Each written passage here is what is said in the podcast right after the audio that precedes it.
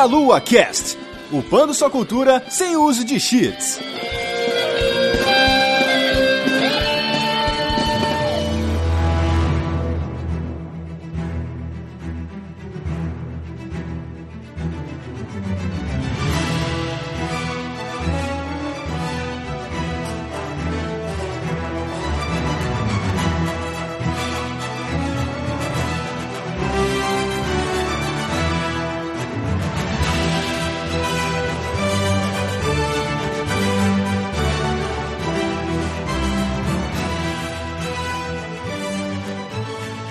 Saudações, queridos ouvintes. Está começando mais um Meia Lua Cash. Eu sou Matheus dos Santos. Estou aqui hoje com Guilherme Vertamati. Fala, galera. Vrum, vrum.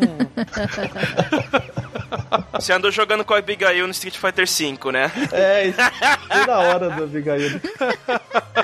E também aqui com ela, Vanessa Reis, a nossa van. E aí, gente, tudo bem? Dirigindo muito por aí, causando muitos acidentes? Haja poste de borracha. Você fala, a nossa van é totalmente plausível com esse cast, né, cara? E também, novamente, de volta aqui ao Meloa Cash, Ronaldo Gugoni. Fala galera, Ronaldo Psycast de volta. Cara, se a gente for lembrar de um, de um veículo extremamente versátil, esse era o Rush, parceiro do Mega Man. Virava jato, virava submarino, virava moto. Mas há controvérsias, porque esse aí é quase o nosso outro cast de companheiros animais, né? Pô, mas ele é um robô, poxa! É, Então, o robô animal veículo, ele tá em todos os casts. o cara tem todos os casts possíveis, né? Mas é isso aí, gente. A gente tá aqui para poder falar sobre os veículos dos jogos, os nossos meios de transporte, os nossos carros, nossos naves, barco, o que for que tiver que ajude você, né? Robôs, né? Mechas, o que você usar para se locomover ali no jogo. Ou não, para matar os outros também, né? Também, né? É verdade. E é isso, vamos juntar essa galera. Mas antes, Ronaldo, fala um pouco aí do que você faz na internet, onde é que o pessoal pode te achar. Bom, a galera pode me achar de vez em quando no SciCast, que eu costumo ah, dar alguns pitacos vez ou outra, e também no site meiobeat.com. Excelente. Então vai lá, acompanha o Ronaldo, o Twitter dele também vai estar aí, dos sites também, de tudo onde ele faz trabalho, lá no Deviante também. Vamos continuar esse bate-papo logo após nossa sessão de recados.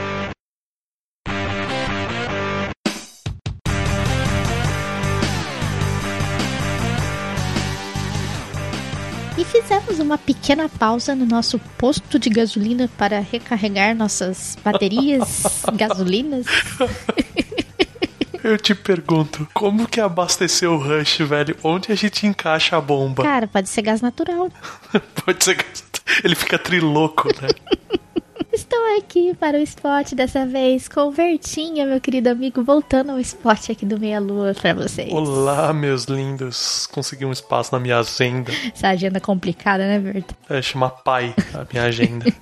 Ser pai. É complicado, gente. E fizemos essa pequena pausa aqui, então, para dar alguns recadinhos para vocês, começando pelo maior evento de games da América Latina que está se aproximando, finalmente. Falta quase dois Né? meses para Brasil Game Show. Estamos quase lá, né, Berta? Quase, quase. Quase lá, gente, de 11 a 15 de outubro, na Expo Center Norte. Galera, vocês podem adquirir seus ingressos diretamente no site da Brasil Game Show, que vai te direcionar para o site da Blue Ticket, que é responsável pela venda dos ingressos. E você pode conseguir desconto ainda. Então, nós estamos no sexto lote, Verta, e o pessoal, se demorar muito, vai ficar sem ingresso. E aproveita que além de comprar com desconto, vocês conseguem desconto nas passagens aéreas também. Exatamente, 25% com a Latam de qualquer lugar do mundo ou do Brasil para São Paulo para esse evento, cara. Ó, que beleza. Ai, que delícia. E se você está sem algum lugar para ficar em São Paulo, consulte a lista de hospedagens da Brasil Game Show, hotéis e hostels disponível com desconto para vocês. Tem para todos os bolsos, para todos os gostos. Aproveitem, galera, enquanto tá com desconto e não deixa para última hora, porque você pode ficar sem lugar para ficar. Aí quanto mais perto do evento você for tentar achar um lugar, mais longe você vai ficar do evento, porque o pessoal vai querer tudo ficar Ah, perto. tem, tem uns viadutos ali perto, Van. Tem uns viadutos ali perto, tranquilo. É verdade. Então a galera é gente boa e tal. Exatamente, galera. Comprem seus ingressos, venha pra Brasil Me Show. Vamos dar um abraço delícia em vocês. É, você sabe que a, ga- a galera que mora ali embaixo da ponte são todos mineradores, né? Todos eles mexem com pedra todo dia. Caramba, ele vai já. Começamos cedo hoje, gente.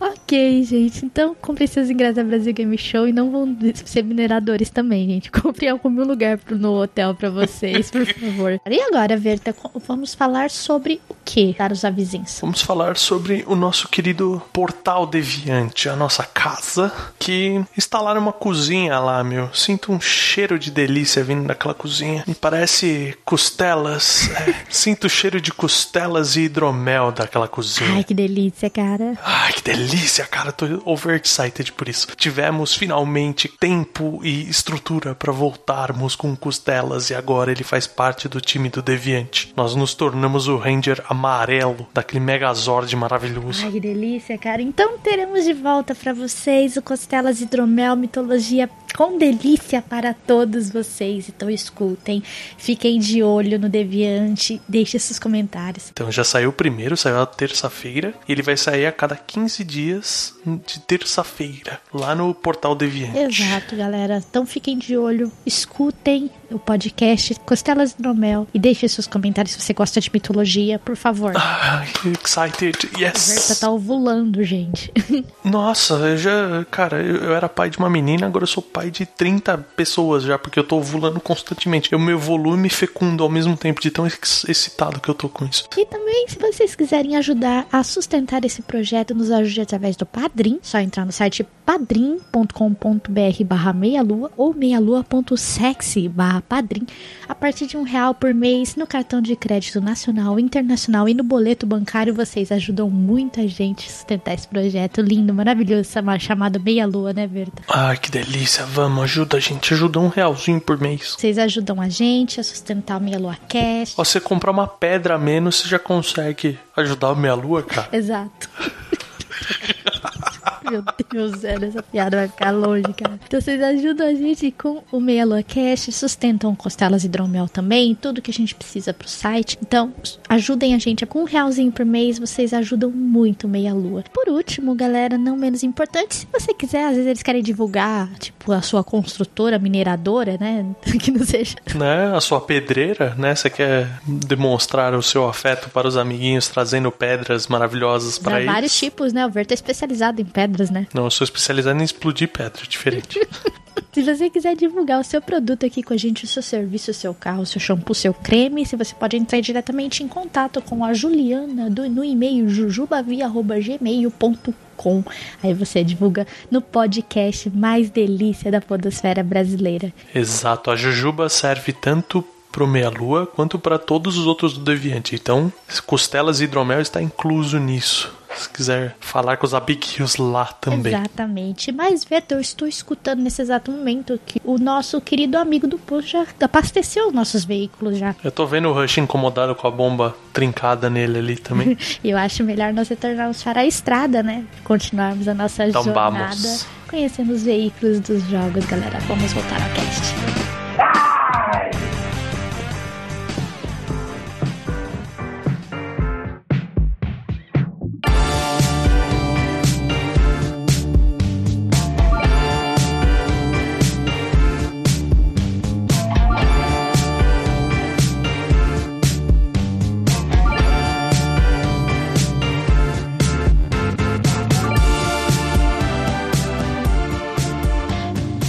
Volta aqui com o nosso cast sobre veículos, meios de transporte dos jogos. Dá pra falar que sempre tá ali presente de alguma forma, seja um joguinho de corrida, você jogando, pilotando aquele carro, seja um joguinho de nave, né? Os famosos jogos de navinhos, lá desde o asteroides, né, cara? Você já controlava ali um veículo. É, era o pointer do mouse e já era a nave do asteroides, né, cara? e era bem um pointer mesmo.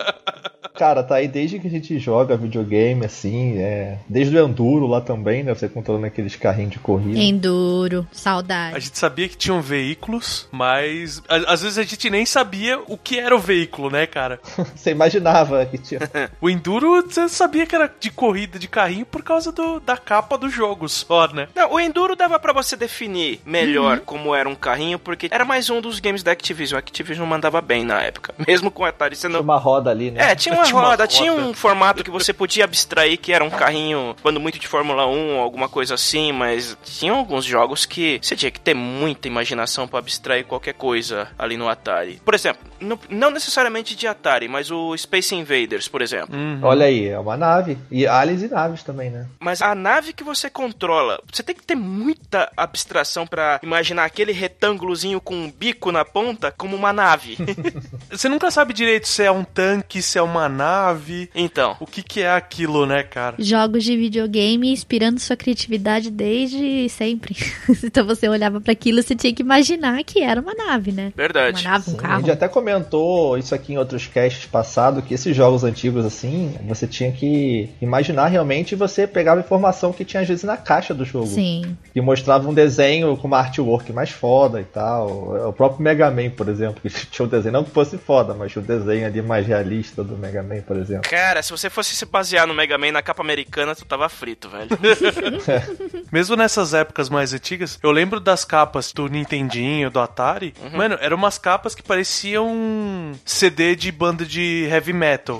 Verdade. tipo o trade beast, aquelas paradas. E um jogo de navinha, assim, você achava que você ia jogar Flash Gordon e era um quadrado. Você controlava um quadrado. mais um quadrado ou uma nave com um aspecto meio estranho. Alguns dos jogos de nave que eu lembro do, de ter jogado no Atari, um era o Galaxian, o outro era o Mega Mania, que era difícil pra caramba, que tinha uma que era uma, uma nave com um formato bem esquisitinho também. Mas nessa época, no começo dos videogames, tinha muito jogo de navinha. Muito mesmo. Sim, era muito comum. Hoje em dia morreu porque é um jogo mais arcade, realmente, né? De pontuação, né? Que te fazia morrer para perder ficha, basicamente. E ele é fácil de fazer, né? Sim. O que te tem de navinha hoje em dia são os bullet hells, né? Que são a extrapolação disso, que era absurdamente difícil. Você tem que achar um caminho no, no, no maze ali, né? No labirinto de tiros. Uhum. Porque os jogos de navinha não tinham mais como evoluir. A única evolução que os desenvolvedores encontraram é aumenta a dificuldade até o talo. E saíram os bullet hells. É. E foi onde ele se descobriu, né? E tá vivo até hoje como um nicho, né? Mas tá aí. Verdade. Veículos em jogos também, não só como o jogo, como a própria mecânica se faz em cima do veículo, como a gente falou, jogos de navinho, onde você primamente joga com uma nave no espaço, somente isso. Você não jogava com aquele personagem da capa, por exemplo. Isso. O jogo de corrida, a mesma coisa. Você jogava com o carro. Era aquilo. O seu avatar era o carro, você jogava uma corrida, beleza. Uhum. Mas em algum momento dos jogos, realmente passaram a ser um transporte mais rápido para os personagens. Principalmente eu lembro dos RPGs japoneses antigos, desde os Final Fantasy antigão lá, da vida, Uhum. que você tinha que andar aqueles mapas gigantes, né? E você precisava desses veículos para poder voar pelo cenário ou então alcançar um lugar mais longe, né? E tinha sempre aquela característica nesses jogos japoneses, com a nave, com o veículo, você evitava random battle. Isso. Que era o que realmente agilizava a ida de um ponto pro outro. Mas depende, por exemplo, lembro que no Wide Arms do PS1 já, você pegava o barquinho e vinha batalha no barco. Os bichos subiam no barco.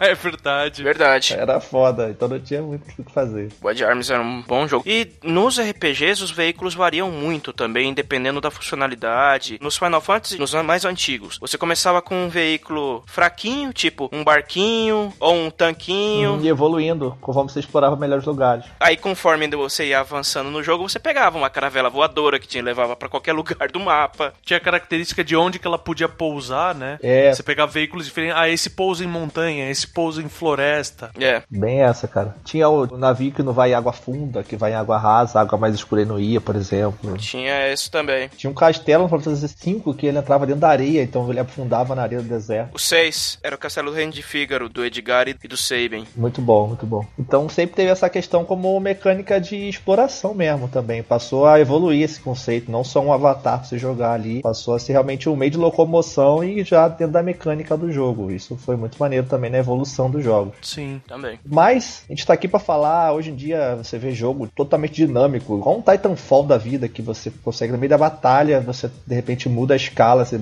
traz um robô gigante, começa a lutar ali em tempo real com a galera. Então você vê que realmente evoluiu muito, né? O que a gente tem hoje em dia de veículo de jogo. Mesmo o Battlefield, por exemplo, que você tava lá como soldado e você entra num tanque, entra num avião, num helicóptero Sim. e dá outra característica completamente diferente pra sua jogabilidade. É, a perspectiva muda, É, né? realmente aquele lance da escala de batalha. Battlefield, você tava com um carinha soldadinho, enquanto tinha os caras com caça, sabe, no céu se atirando e todo mundo jogando ao mesmo tempo. Então realmente é foda. O povo tava elogiando bastante desse Battlefield 1, como ele é ambientado na Primeira Guerra. Guerra, então era tudo muito é, terrestre. A maioria das unidades são a pé, ou a cavalo, ou, ou com um carrinho velho, aí de repente aparece aqueles tanques antigões de Primeira Guerra, ou os bimotores que meio que desequilibram o combate. Mas era tudo naquela, naquele estilo bem mambembe precário da Primeira Guerra. O combate ficou bem visceral. Sim. No Battlefield você vê bem clara essa evolução, porque é como se tivessem esses vários estilos de jogos que existiam fundidos ali, porque Uhum. você tem um. Você entrou na, no avião, vira um jogo de avião, né? É. Igual era antigamente. Aí você sai do avião, vira um jogo de tiro, você pega o tanque e vira um jogo de, de tanque, né? De combate tanque. Então é muito maneiro essa evolução, a transição realmente que tem. Uhum. Sim.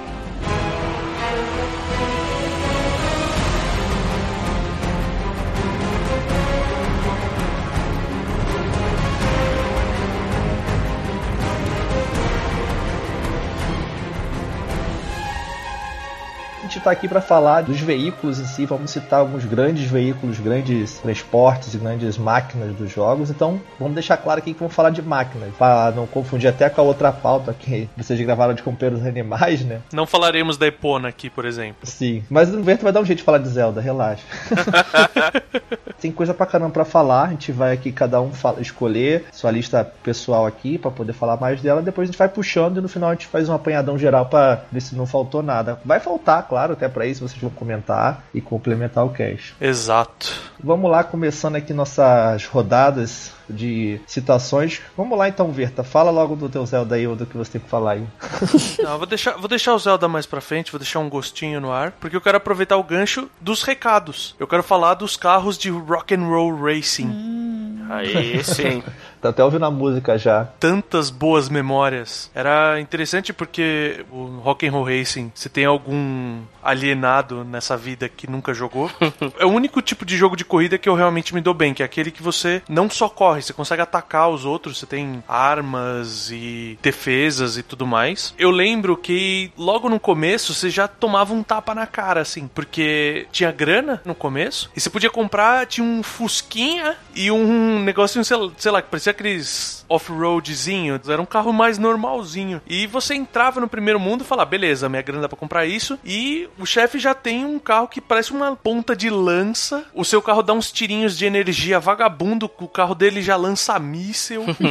então, assim, o jogo já mostra pra o que vem logo de cara. Era interessante porque o, o jogo ele, ele tinha toda uma visão isométrica. No começo era difícil de pegar os comandos, mas aquele jogo ele vai te cativando. Eu sempre senti uma um grande fator de voltar ao game porque você queria acabar de novo com um outro veículo, porque você começava com esses dois Fuscas, mas mais lá pra frente você tinha um que parecia um tanque, que ele tinha até as esteiras e tudo mais, tinha um hovercraft. Uhum.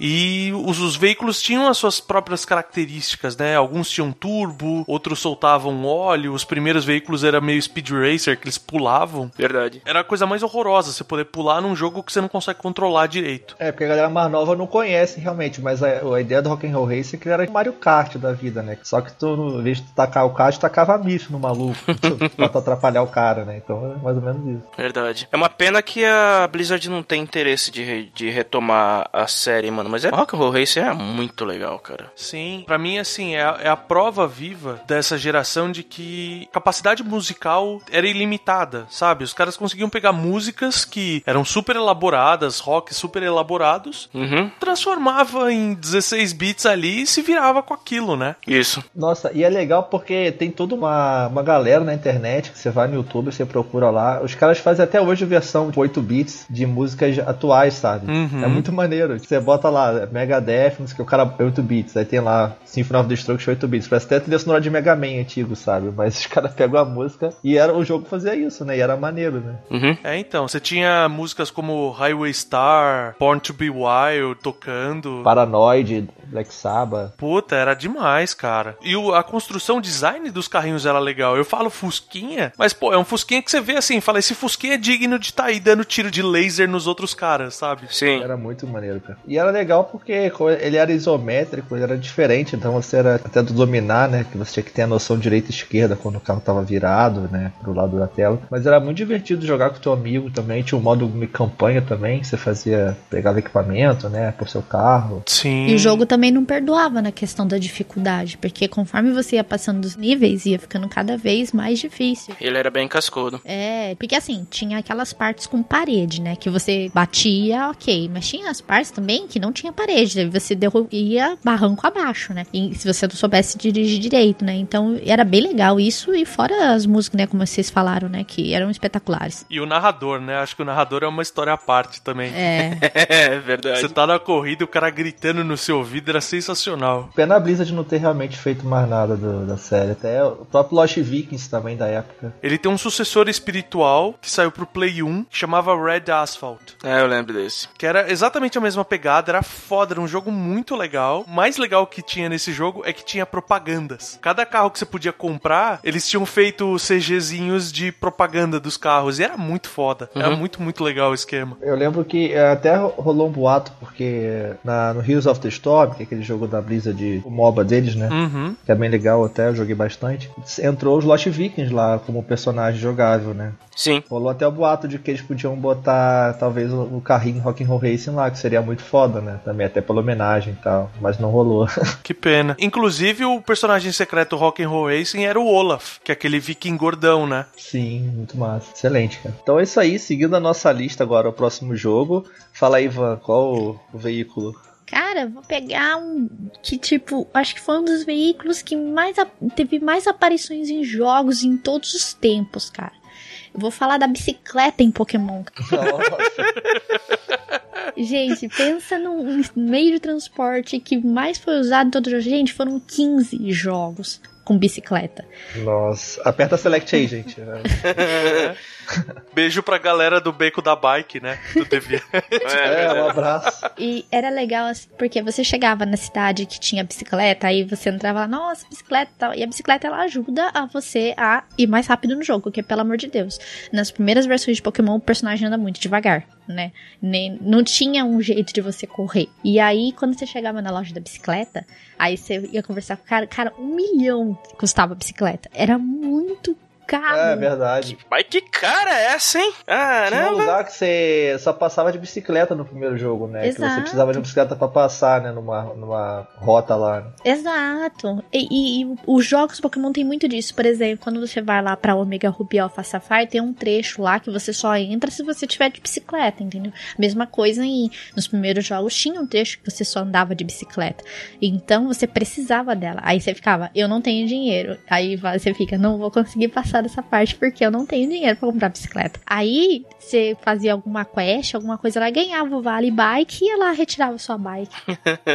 Mas era legal que era um esquema interessante, assim, que eles fizeram uma bicuda na cara, sabe? Porque eu lembro quando eu peguei no emulador pra jogar uma vez, eu coloquei che- cheat de dinheiro infinito. E a quantidade máxima de dinheiro que você pode ter no jogo é um dólar a menos do que a bike. Então, em vez de um milhão, você pode ir 999.999, sabe? É. Ou seja, não tem como comprar mesmo. Exato, Pra avançar a história você não pode comprar a bike, você tem que fazer toda a missão pra conseguir o vale bike mesmo. Sim, e depois mais pra frente também, é, em Omega Ruby, eles disponibilizaram dois tipos de bicicleta que você podia comprar também. Você podia, além do vale, você podia depois pegar uma outra bicicleta. Tinha a Mac Bike, que é bi- bicicleta de marcha, que você podia rodar normal e, e andar em velocidade com ela. E tinha a Acrobike. A Acrobike era pra você atravessar lugares de difícil acesso. Por exemplo, essa bicicleta ela pulava. Então você segurava o botão e ela começava a dar pulinho assim pra você subir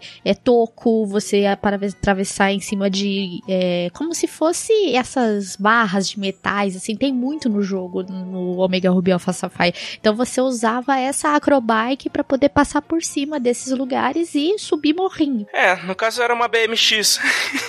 É uma BMX, exatamente. né? E era muito divertido quando você tinha a bicicleta, né? Você ficava, andava mais rápido, tudo. Depois a bicicleta foi evoluindo, conforme foi passando os jogos, ela ficou até um pouco mais fácil de conseguir, né? Até por ela ser um item totalmente essencial no jogo. Mas é, fica aqui a minha lembrança da bicicleta em 15 jogos. Tá vendo por que, que a Misty ficou tão brava com o Ash? Porque ele destruiu a bicicleta dela. Um milhão, porra. Um milhão, cara. Porra. Porra, né? Ela tinha vendido o, o avô, sabe? Vendeu o avô pra doação de órgãos pra conseguir comprar aquela bike, velho. Não é possível. Na verdade, ela deve ter vendido uns, uns cinco guiarados aquela bike. Mas uma coisa que era legal também, que ele foi evoluindo nesses 15 jogos, foi a forma de você poder acessar a bike. Cara, no primeiro jogo fazia toda a diferença, mas toda vez que você precisava usar a bike, você tinha que ir lá, aperta start, vai no menu de itens, vai no outro negócio, blá blá blá. Cara, você levava, tipo, você ficava, sei lá, uns 10, 15 segundos só em, andando por menu até conseguir acessar a sua bike. Exato. Aí depois, acho que foi a partir do. Eu não sei se foi do da versão do DS ou do Game Boy Advance já tinha. Alencava um botão. Acho que na Gold já dava pra botar no Select, por isso que eu lembro. É, que... exato. Você punha Select ele já, já usava a bike. Que você podia escolher se era bike ou era a vara de pescar que você punha no Select. Sim, depois em, depois em XY você podia no, equipar ela no, nos botões direcional, aí era só você clicar. Se tinha quatro itens, você podia equipar pra usar É, direto. até porque no Game Boy não tinha só Start, Select A e B, tinha pouco botão, né? Então É, botaram o. Select ali, não tinha muita opção. Não tinha opção. não tem, aí não tem como. Mas é, a bicicleta era foda, cara. E, porra, só tu andar rápido naquele jogo já faz toda a diferença. Pois é, cara. Né? E, ô Van, quantas horas de bicicleta você já tem no Pokémon? Bicicleta, caraca, depende qual jogo. De todos, né? já dá pra gravar no beco da bike tuas histórias de bicicleta aí, ó. Pois é. Tem mais hora de bicicleta do que muita gente. Caraca, nem sei quanto tempo eu tenho de bicicleta, cara, no jogo. é bastante, viu? Fica um convite pra um crossover, né? De bikes nos games, pra chamar eles. Bike também tinha, ah, tinha o patins também, numa época que botaram, né? Que você botava um patins. É, o Patins ele foi em XY, né? A Dash Boots também, a bota que você corria também, né? Cara, eu ia falar isso. Tem o Running Shoes. Eu falo, mano, e esse moleque tá andando de quê? Tá andando de sapato social antes? ah, eu vou andar no meio do mato, eu não vou colocar um tênis adequado, eu vou colocar um sapato ou um tamanco pra ir andando. Pois é. É aquele chinelo japonês, tá ligado? É, exato. Que Tem, tipo, 5 centímetros de altura de madeira embaixo, né? Pois é. Muito bom, cara. Seguindo a nossa lista agora, fala, Ronaldo, então, nosso convidado, o que, que você trouxe aí? Cara, o primeiro que eu vou mencionar, pra sair um pouquinho dos games mais mainstreams, vou falar de um veículo que apareceu num jogo que, apesar de muita gente não ter gostado muito dele porque ele foi vendido errado, eu curto bastante ele pela proposta e também por ele ser muito ligado à música, especialmente a rock, que nem o Rock and Roll Racing, que é o Dulce, o Hot Rod do Ed Riggs no Brutal Legend. Não sei se vocês jogaram esse. Nossa, sim, tinha até anotado aí na, na nossa lista geral que esse jogo é muito foda, cara. Cara, eu gosto pra caramba desse jogo. O único problema dele é que ele foi vendido nas primeiras propagandas como um adventure e ele é um RTS. Então a pessoa cai do cavalo esperando uma coisa e ele é algo completamente diferente. Parecia um hack and slash da vida, depois. Isso me desanimou lá pra frente, ficar meio chato mesmo. Até parei dropando aí no final. Não, eu, eu- eu terminei ele, mas, mas ele é um jogo muito legal. Porque assim, a temática do game é toda em torno de heavy metal e, e hard rock em geral. No caso, o Riggs, o personagem principal, ele é o road lendário. Ele faz qualquer coisa que você imaginar de- a partir de sucata pra consertar palcos e, e viabilizar shows e essas coisas. Só um detalhe que ele era o Jack Black. Ele era o Jack Black. Ah, que foda, não sabia. Fora o Black, tem vários é, artistas conhecidos do mundo heavy metal. Tem o Ozzy, foi, participou do jogo. Tem o Leme. O Leme, que o Leme é o Leme. Teve o Rob Halford do Judas Priest, também fez dois personagens no game. O vilão foi dublado pelo Tim Curry, o cara que fez o Pennywise, barra o, o Dr. Frankenhooker do Rock and Roll Show. Cara, esse game é muito legal, mas falando do carro, do Dulce em si, ele é um, um hot rod que o Ed monta aqui praticamente é, em dois palitos. Ele pega um monte de peça empilhada na, na primeira dungeon e monta o, o carrinho que ele, que ele permite você viajar por quase todo o mundo e depois ele, ele sofre alguns upgrades que permitem para que melhoram o desempenho, como um nitro e permitir que você alcance outros lugares. Dá pra acoplar uma, uma metralhadora, dá pra acoplar um lança-míssil,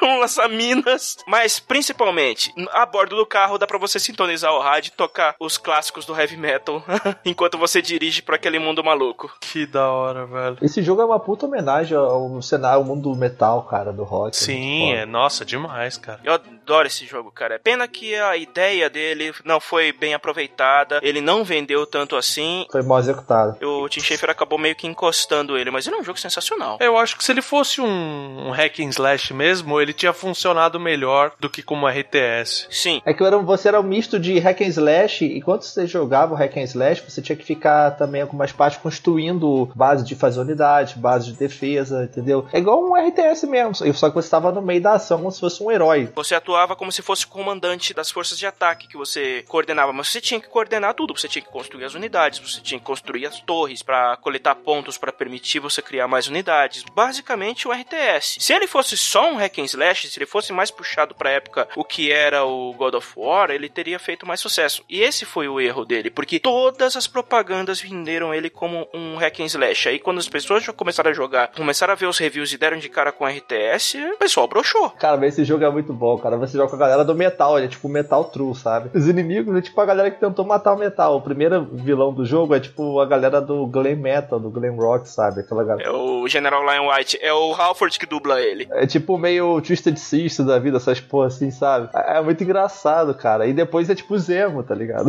Os últimos vilões tipo Zemo da parada. Viu? Então, cara, e eu não sabia que eram vários deles eram os próprios caras, que nem tava na cara que o personagem principal era uma homenagem ao Jack Black, mas nem passou pela minha cabeça que era o próprio que tava dublando, sabe? Cara, e a abertura é o próprio Jack Black em filme, assim, live action. Ele era tipo numa, numa loja de discos, né? Aí ele entra, fica virando a, a, o menu, é como se fosse mexendo aqui o menu do vinil, assim, sabe? As páginas, uh, abrindo o vinil, mexendo. Muito foda, cara. Bem legal. Cara. Pena que não deu certo a ideia, né? Mas é maneiro mesmo. O jogo é muito bom. Eu acho que ele merecia ter um remaster no, nos consoles mais atuais, mas dificilmente isso vai acontecer porque não, ele não agradou. Ele vendeu pouco e acabou não agradando. O ideal era fazer um novo, só que focado agora, né? Sem tentar inventar, né? O clima desse jogo é muito bom. A primeira vez que o Ed monta o carro, ele chama a Ofélia pra sentar do lado dele e fica se gabando do carango, tipo, tentando impressionar ela, mano. É muito divertido, cara. Fora que o tom desse jogo já começa na abertura, porque o Riggs, ele, ele, ele é um road e ele trabalha para uma bandinha tipo dessas de new metal, né? E ele olhando os caras fazendo aquele sonzinho tosco que ele não gosta. Aí o outro road, ele tá com outro road do lado dele ele, e ele fala assim: Eu nasci na época errada, né? Aí o outro fala: Se queria nascer nos anos 70, né? Ele: Não, no início dos anos 70. é muito bom, mano. É legal, o carro dele é massa, o jogo todo é bem maneiro, cara. Vale a pena dar uma olhada nesse jogo. Muito bom mesmo, quase ninguém conhece. Da Double Fire do T-Shape. Então, dando sequência à lista agora, vou... chegou a minha vez. Vou falar de um jogo bem clássico aqui também, que muita gente gosta pra caraca, eu também gosto pra caraca. Eu vou falar do Metal Slug, do Metal Slug. Sim, boa, boa. Cara, da nossa querida SNK aí, né, que a gente já fez vários casts dela, né, inclusive já teve um de KOF bem legal. Porque, cara, Metal Slug é também um jogo de arcade do Neo Geo, saudoso Neo Geo, mas Metal Slug então é o básico, aquele joguinho que você vai andando e dando tiro na galera, né? Só que você, diferente dos jogos de navinha, que você ia com a navinha mesmo, você jogar com um carinha mesmo, né? Um soldadinho. E ele é totalmente cheio de referência, sabe? Desde aquelas coisas de Vietnã, que tinha muito aqueles filmes anos 80 da época, sabe? Americano. Até coisa de Saddam Hussein, né? Tem um cara lá que é claramente meio Saddam Hussein, sabe? Sim, é obviamente uma referência. Ditador, né? E tal, você ir lá no deserto, os prisioneiros, né? Cara, e uma das armas, além de várias armas que você pegava, você pegava metralhadora, né? Gun, lembra? Heavy Machine. Sim, fantástico. Rocket Launcher, muito foda. Você salvava os velhinhos lá que ficavam prisioneiros, né? E eles te davam uma arma. Thank you. Thank you. Dava Hadouken, o velho que dava Hadouken, era muito Aham. foda. E uma do- dos, dos veículos do jogo era o, o Pop Metal Slug, que é o nome do jogo, né? Que é um tanque, que é como se fosse Metal Slug é lesma de metal, né? O bicho mesmo, lesma. É que o slug, na verdade, a tradução é porque a- as esteiras do tanque chamam slug em inglês. Por isso que é metal slug é o tanque, porque é por causa da esteira mesmo. É que aqui a gente chama de lagarta, lá fora é slug. E realmente parece meio que uma lesma movendo, né? Porque por ele ter uma, uma esteira e não pneus normais, né? Igual um carro, um veículo, ele conseguia, tipo, passar em, em terrenos irregulares e tal, conseguia subir umas plataformas e tal. Ele pulava, inclusive, você apertava o pulo, e dava um impulso e pulava assim. O canhão dele você conseguia é, atirar um tiro mais forte, né? Tipo uma metralhadora, e você conseguia regular, atirar a direção também. Você podia atirar na diagonal, podia atirar pra trás, então você podia, tipo, andar pra frente, pular, pra, atirar pra trás. Você tinha um controle melhor, né? E tinha uma vida, né? O tanque, você podia aguentar umas porradas. E no final você podia usar um ataque suicida, que você, tipo, tipo, mandava o tanque e ele explodia, na, ia em frente e explodia, assim, você pulava dele. E ele tinha também, no lugar da granada, você tinha o próprio canhão frontal, né? Dele, que você dava, você dava os tiros do canhão na frente. E acho muito maneiro o design dele, é tipo um tanque fofo, praticamente, assim, né? Porque ele é todo redondinho, né? Todo bonitinho. Você falou dele pular, cara, ele faz, tipo, o slug dele, ele faz, tipo, como se fosse um pezinho mesmo pra baixo, Ele assim. contorce, assim, é. É, ele dá uma contorcidinha, muito fofo, cara. Aí eles tiveram que bolar um jeito que permitisse o tanque que pulasse, né? Saíram com essa, que ele torce as lagartas. Esse jogo, o próprio tanque, tá falando de um tanque, cara, ele é- consegue ser carismático, sabe? O design dele. E esse jogo todo, ele é todo em sprite, né? 2D. Era um jogo de arcade, Neo Geo. E, cara, esse jogo é muito bonito, é muito cheio de carisma, é muito engraçado o humor dele, desde os prisioneiros até os personagens. Tipo, cara, esse jogo é muito divertido. Você pegava lá pra frente, acho que no 2, tinha- você comia um monte de fruta, o personagem ficava gordão, aí mudava os tiros dele, sabe? É muito massa. É, e depois foram aparecendo outros veículos, tipo, foram animais, foram aparecendo, tinha aviãozinho, tinha várias coisas. você Camelo, pegar. elefante com metralhadora. Tinha meca, você montava meca, aumentava avião também. Cara, eu esqueci o nome daquele mecha. É um. É o Lil Mac. que era um mecha gigante. Acho que era do 3 que ele aparecia. Que ele solta raio dos olhos, né? Os tiros são raios dos olhos, era muito bom. E depois tinha a parte lá que aparecia as aliens, aí os aliens, tipo, você ia lá dos aliens, os aliens sequestravam o Saddam Hussein. Nossa, era muito engraçado, cara, muito massa. Ele ainda é bastante divertido. Vale a pena jogar, que isso é um clássico. De todos os slugs que. E apesar de ter uma, uma quantidade muito grande de veículos em todos os jogos da série, nenhum é tão mais carismático do que o, que o tanque. Ele é- é ainda o melhor. Icônico, né? Icônico. né? Sim, é totalmente. Com certeza é o mais icônico mesmo.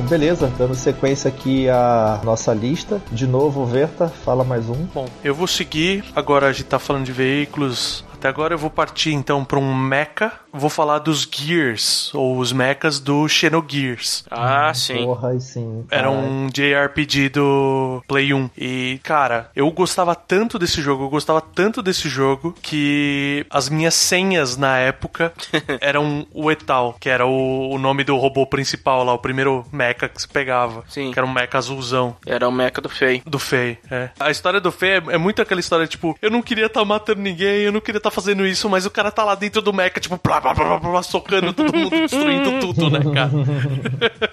eu odeio fazer isso, mas eu estou fazendo. Melhor do que fazer igual o Shinji de Evangelho, ficar lá cheio de bobeira, não queria fazer nada. Pois é. Fei e o Shinji tem uma postura bem. A vontade de lutar era bem parecida, mas o Fei pegava e punha a mão na massa, pelo menos. O Shinji ficava de verdade, corria lá e tal. Uhum. Era muito legal porque os mechas eram muito característicos, eram muito, muito particulares e você tinha uma relação assim. Se você jogava com os personagens fora do mecha, você podia fazer combos, né? Sim. Você tinha combos e conforme o personagem ia passando de level, ele ia aprendendo combos novos. E é legal que isso era puxado pro gear dele depois. Que o gear aprendia ataques novos porque o piloto sabia ataques novos. Tinha essa uma relação bem direta assim de tipo, quanto melhor é o piloto, melhor é o, o gear que ele tá usando. Uhum. Alguns dos guias dos personagens eram muito legais. Por exemplo, eu gostava bastante do Heimdall, que era o do Citan, que era aquele verde e branco. Sim, eu gostava demais do que era o vermelhão que tinha um chicote. O Brigadier.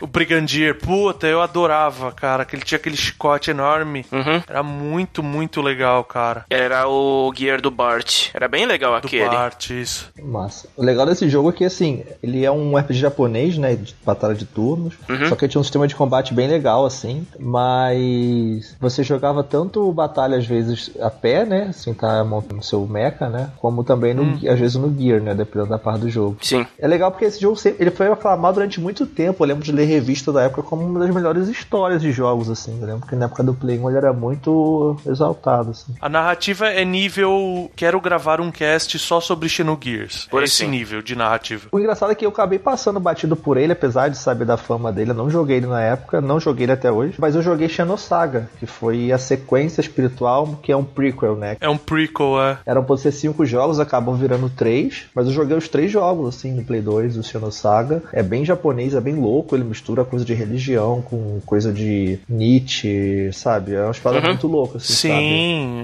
nossa, a narrativa é incrível, cara. sabe? E tem mechas legais também lá. Os mechas, se você vê, ele tem todas as características do personagem. Uhum. Quando você joga o jogo, você você vê que além das características físicas, o jeito do personagem também reflete no mecha. Sim. Que nem você tem a, a Maria, que ela é uma menininha, só que ela é toda brigona, toda turrana. E o Saibzen, que é o robô dela, é tipo um puta robô gigante, um tancão enorme, sabe? Parece um golem, cara. E é muito foda. É. Né? Então, assim, vale muito a pena o jogo e eu quis trazer exatamente por causa disso. Boa parte da história é uma relação do personagem principal, do Fei, com o Etal, que é o gear dele. É. Né? A relação que ele tem com pilotar, com lutar e etc. Então, assim, é uma, é uma história que não é só o combate, mas você tem um enredo voltado pro veículo também. Que vale a pena ser visto aí com muito carinho. Bom, excelente. Ele é um jogo com um roteiro bem complexo, na verdade, mas ele é ainda é muito legal de se de jogar. Ele envelheceu razoavelmente, se for comparar com os gráficos da época com os de hoje, mas ainda é bem divertido. Sim, ele envelheceu. Mas o enredo é super atual. Sim, A o discussão enredo. de religião que tem nele, de questão de batalhar por causa de religião, etc.,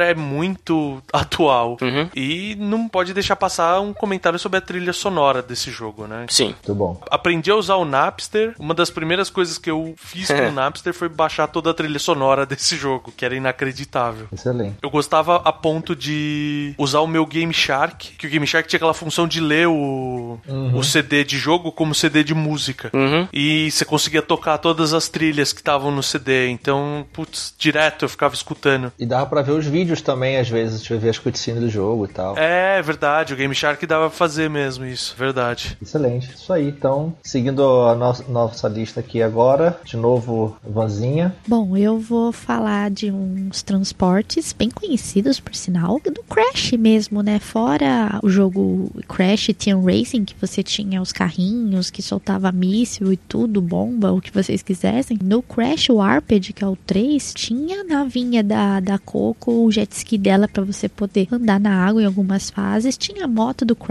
também, tinha algumas fases de corrida, inclusive, dentro do Crash Warped. E pra mim, uma das melhores fases que tem no Warped é uma das últimas que você enfrenta o N-Team, que você entra na nave da Coco. Inclusive, depois vem o. é, no novo Crash aí aparece o Pura, né? Que é a tigrinha da Coco, aparece numa outra nave, acopla com a dela. E é- o N-Team, ele dá, traz muita referência com o boss do Firefox, que você tem que acertar os quadradinhos na segunda fase do Firefox Sim. 64. Então, ele traz muita referência. Então, cara, uma das coisas mais legais no Crash, fora o que a gente já tinha falado dos compênios, que era andar na Pura, no Polar, tudo, era realmente essas fases de transporte que você usava o jet ski da Coco, a moto do Crash, e tinha a nave também. né? A maioria dos transportes eram dela. Então, isso era muito legal no jogo, e isso era muito divertido usar no dela, né? Junto com os carrinhos do Crash Team Racing, né? Que tinha uma variedade de carrinhos, apesar Sim. de não ter Crash,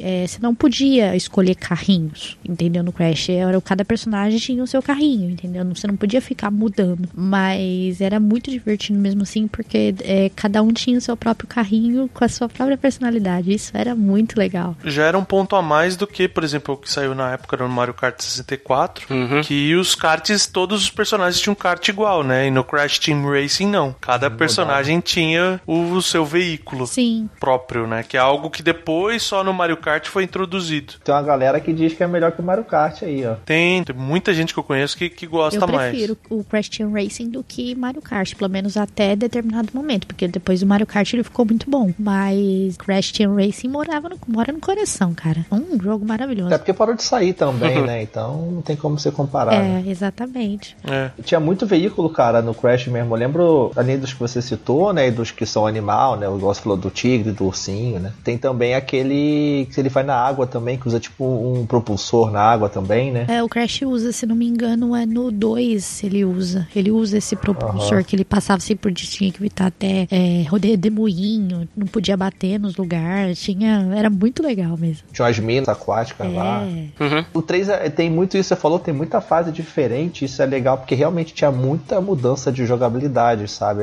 Às vezes até me incomodava um pouco o 3, assim, eu até fico na dúvida se eu gosto mais dele ou do 2, porque o 3 você quase não joga a pé mesmo, cara. A maioria das fases, é tanta variedade de gameplay. Tem até uma do avião também, que tinha que É. destruir os balões, tá? Era bem legal. Então, cara, muda tanto. Você quase não joga a pé, que a parte de plataforma mesmo de Crash quase não tinha, que era tanto tipo de jogo diferente dentro do jogo só, que às vezes até ficava meio difícil de jogar. E ao mesmo tempo, o Warped Uhum. ele é- era o mais fácil da trilogia, né? Porque o primeiro é, do, é o inferno, é o capeta na Terra. Ah, Três era, tipo, de longe, os mais fáceis que tem da série do Crash. Era mais acessível o jogo, né? Pra quem tava É, começando. mas ele era muito legal. Me diverti muito jogando Warped. Ele é muito divertido.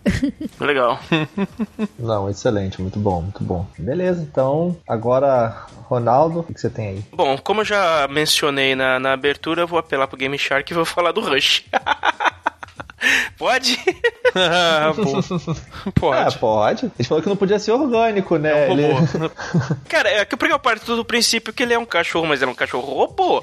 E a boa parte das funções dele o classificam como um veículo. Com certeza. Sim. Porque vamos pensar assim, o Rush ele foi introduzido no Mega Man 3 ainda no, no Nintendinho. As funções que ele tinha lá naquele jogo era o Rush Coil, que era uma mola que te impulsionava para atingir plataformas mais altas, tanto que é uma das funções mais usadas em todos os jogos do Mega Man que vieram depois. O Jet, que ele se transforma numa plataforma voadora. Um skate voador, vai. É, é um skate voador, isso. E teve o Rush Marine, que é uma função que não apareceu muito, que ele virava um submarino. Sim. Apesar dele ser um cachorro mais ou menos inteligente, ele é basicamente um veículo. Sim. Não, não, exato, cara. O que, que a Capcom fazia? Nos, nos jogos que vinham vindo depois da série Mega Man, eles iam criando outras funções pro Rush, mas basicamente iam transformando ele em outras formas de veículos. Por exemplo, no Mega Man 5 do Game Boy, ele virava uma espaçonave, porque o, o Mega Man tinha que ir de planeta em planeta. E tinha uma fase em específico que era de tiro no espaço. Então o Rush tinha que virar uma navinha, que era o Rush Space. No Mega Man 8, ele virava uma moto.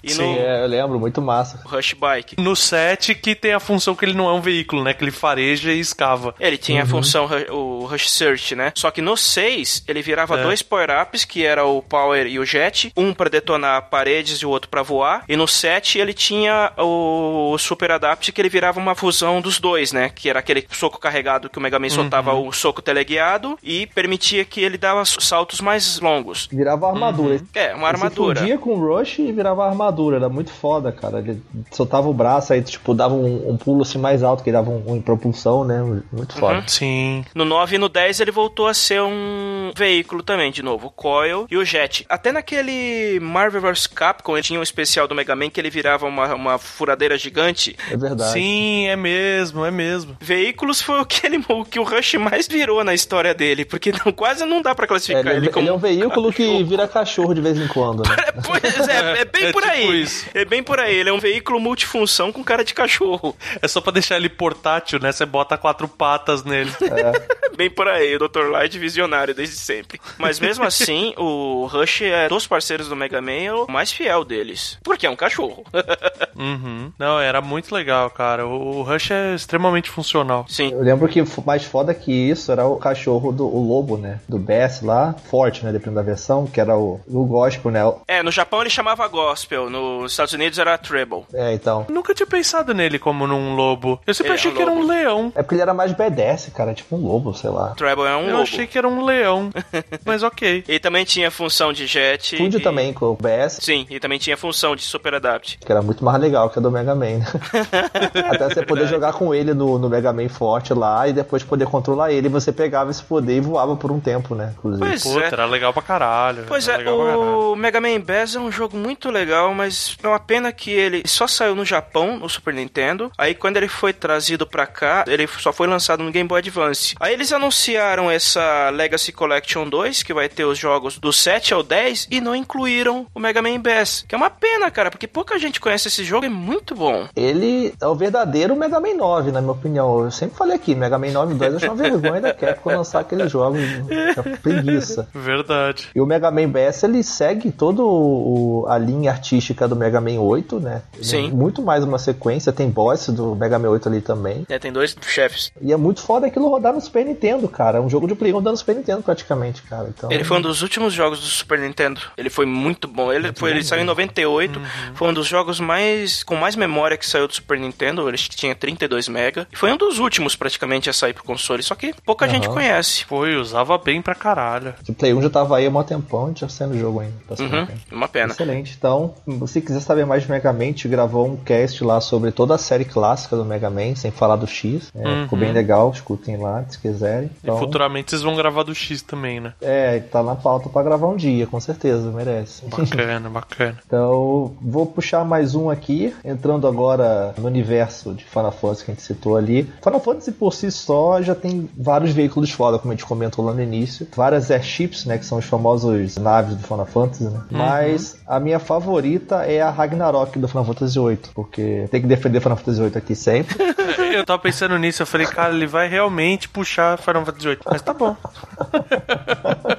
Não, porque eu acho que de design, assim, é muito maneiro ela. Que ela é uma espaçonave que não é uma espaçonave. Você vai buscar ela no espaço, mas depois você não usa mais ela no espaço. É, porque você encontra ela no espaço, uma hora que você tem que sair da Terra pra poder resolver uma parada lá e tal, salvar a Renoa. Enfim, aí acaba que você é capturado por uma nave alienígena, que é a Ragnarok, ela é uma nave vermelha, assim, bonitona, bem estilosa. Aquela arte clássica japonesa. Ela tem cara de dragão a nave, velho. É É, ela parece Tem a cara do Bahamut na frente. Parece realmente que é um bagulho que não é do nosso mundo, sabe? Ela tem um design legal, sim. E ela também dentro é toda maneira, toda foda, assim. Eu achava legal porque o Final Fantasy VIII ele usava o conceito de terra redonda, não era terra plana. Igual os outros jogos. então algumas pessoas acham que a nossa terra é plana também, né? Mas enfim. É, hoje em dia tá o pessoal moda. acredita em Final Fantasy pra concluir que a Terra é plana é excelente. Então, mas até no Final Fantasy VIII a Terra é redonda. E você, quando andava no mapa com a nave, você via a Terra rodando redondo assim mesmo, girando, sabe? O mundo Uhum. no mapa.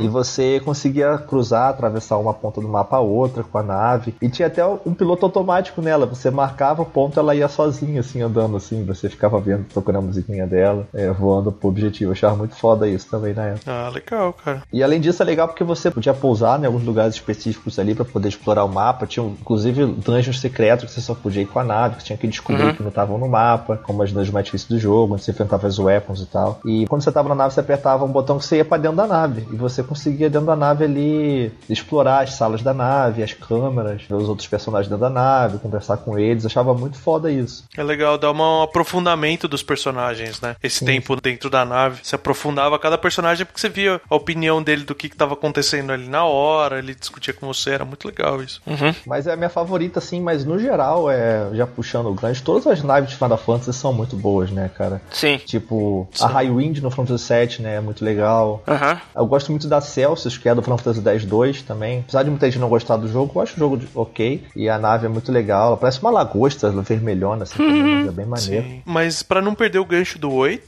eu acho que a gente pode até falar que o Balam Garden é um transporte também, né, cara? Ah, é verdade. Ele vai Sim. pra lá e pra cá. Sim. É verdade. Isso é muito foda, porque as Gardens, igual o Roberto falou, elas são como se fossem escolas militares, assim, por dizer, Uhum. de, de vários países, assim, do lado do mundo. Então, a própria escola que forma esses militares, ela também é uma máquina, vamos dizer assim. Então, a própria escola conseguia levantar e voar, sabe, pelo mundo, assim. Era muito foda. Você podia realmente voar com ela no jogo, controlar ela no mapa.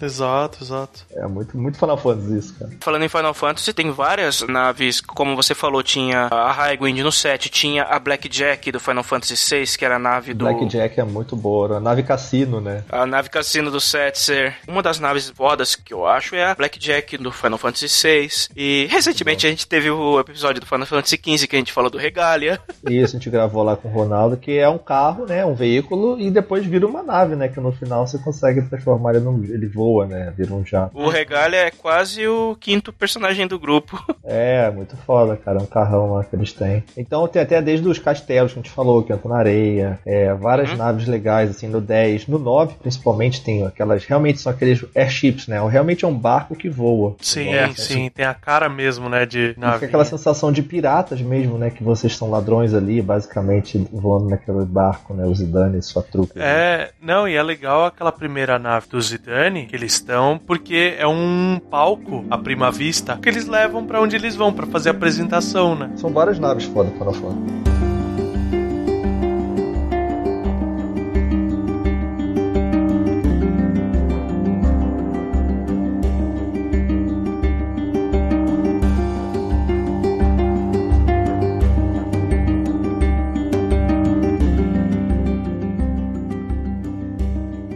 Agora eu não vou fugir mais. Quero falar, obviamente, do único, do maravilhoso King of the Red Lions, que é o navio do Link no Wind Waker. Sei que você ia falar o trem.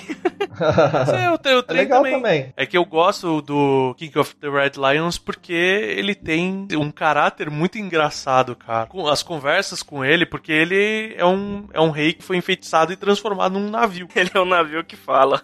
cara, ele não só fala, ele tem um senso de humor cretino. O legal disso é que, assim, é, é o que o Vento tá falando, porque se todo Zelda, o Link, por ser mudo, até hoje ele é mudo, ele sempre tem que ter um companion com ele, alguém para falar por ele, né? E pra dar as dicas Isso. e tal, ajudar a fazer. Então, dessa vez, não é a nave, não é uma, uma mídia, né? mas é o próprio barco que fala com você, né? E é interessante que ele conversa com você, ele te entretém, porque o Wind Waker ele tinha aquele problema de viagens longas uhum. que você fazia e tudo mais. E, então ele sempre parava, ele discutia as coisas coisas. É muito engraçado umas horas que você, tipo, desmaia no jogo e você acorda com ele te, te atormentando pra você acordar, sabe? ele permite uma das cenas mais maravilhosas de todos os Zeldas, que é a hora que você emerge pro Hiruli Field que tá afundado. Cara, visualmente é uma cena maravilhosa, assim. Esse jogo todo é muito lindo, né, cara? Sim, esse jogo é lindo, lindo, lindo. Eu gosto até da versão mais clássica do que o HD, cara. E a mais clássica ela parece ser mais desenho animado sabe? A, mais nova, por ela ser muito uhum. cheia de efeitos de luz e sombra, ela parece mais uns bonecos 3D mesmo, sabe? Sim. A baixa resolução do original acaba privilegiando ele. Mas o Link é pois muito é. macho de viajar longe pra caraca, só nessa jangadinha, nesse barquinho ali com a tela. barquinho. É? E ele tinha e ele tinha os mesmos truques do Batman do Feira da Fruta, né? Seja lá de onde ele tirava aquela vela, da onde ele tirava aquele canhão. É, ele vem da escola Monty Python, né, cara?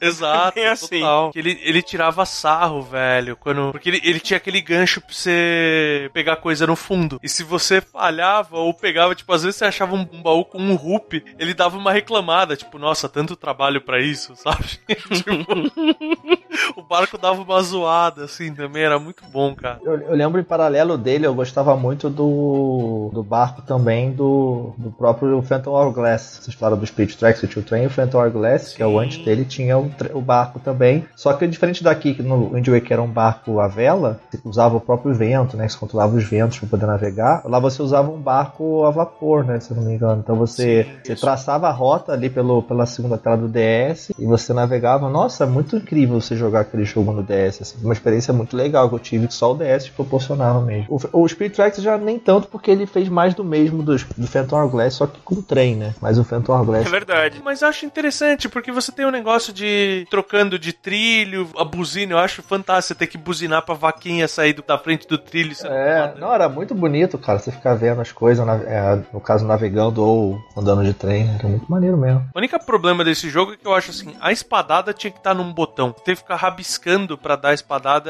Mas era interessante como funcionava na época. Como era novidade, eu achei muito maneiro época. Eu, eu entendo mecanicamente por que, que ele foi assim, e senão você teria que ter o tempo todo, tipo, tira a mão dos botões, pega a canetinha para fazer as coisas com a canetinha. Aí depois põe a canetinha de lado para segurar para lutar. Como os itens são todos feitos com touch também, uhum. eu, eu, entendo que fica meio inviável de fazer isso. Tanto que lá depois no, no próximo jogo de DS, no caso no 3DS, abandonaram, né? Foi no Link Team Worlds. E só pra fechar a aparição do King of the Red Lions, no Hyrule Warriors, numa DLC, ele tá como personagem jogável. Cara, é um puta de um regaço. Porque ele fica transformando de, de rei pra navio, pra rei de novo, e ele faz ondas, ele afoga os outros personagens, é muito legal. E a última referência é que ele tem toda essa coloração dele, e eu vi uma. Obviamente um mod, mas pra uma skin, um mod de skin pro Charizard com as cores do King of the Red Lions pro Pokémon do GameCube também. É, em paralelo a isso, então, você que tá no Zelda, é, vocês botaram que também tem a jangada, né, no, no Breath of the Wild, só que é até difícil, né, você tem que usar a- o vento da folha pra poder pra propulsionar ela. Ou você usa os balõezinhos lá, aquele Octopus Balloon lá, que a galera faz umas espaçonaves. O cara voa a ponto de dar bug no jogo, sabe? Ele sai da parte renderizável do jogo. O povo esculhamba também, né? Não, os caras são incríveis. A liberdade da, da física do jogo te permite. É. Agora eu vou falar do jogo um dos jogos mais infernais de todos os tempos, mas é um dos meus preferidos da minha infância, que é o Battletoads. O veículo mais odiado da história dos games.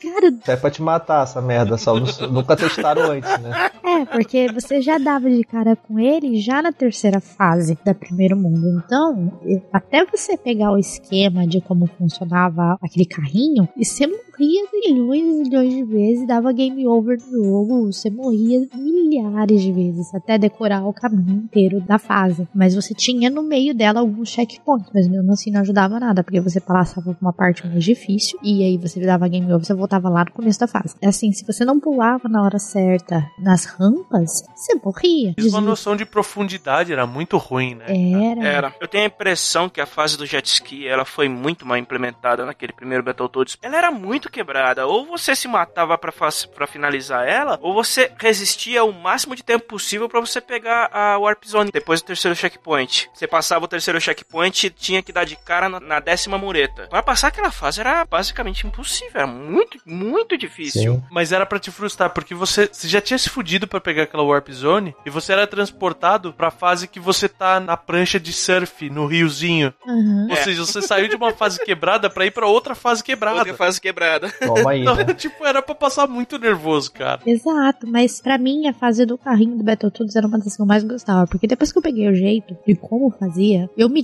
divertia naquela fase. Eu morri muito, mas ó, gente, pra quem nunca passou, depois veio uma fase de gelo. Aquela sim era infernal. Aquela era Eu só não te infernal. chamo de. Eu só não te chamo de maluco masoquista porque eu gosto de Dark Souls também, entendeu?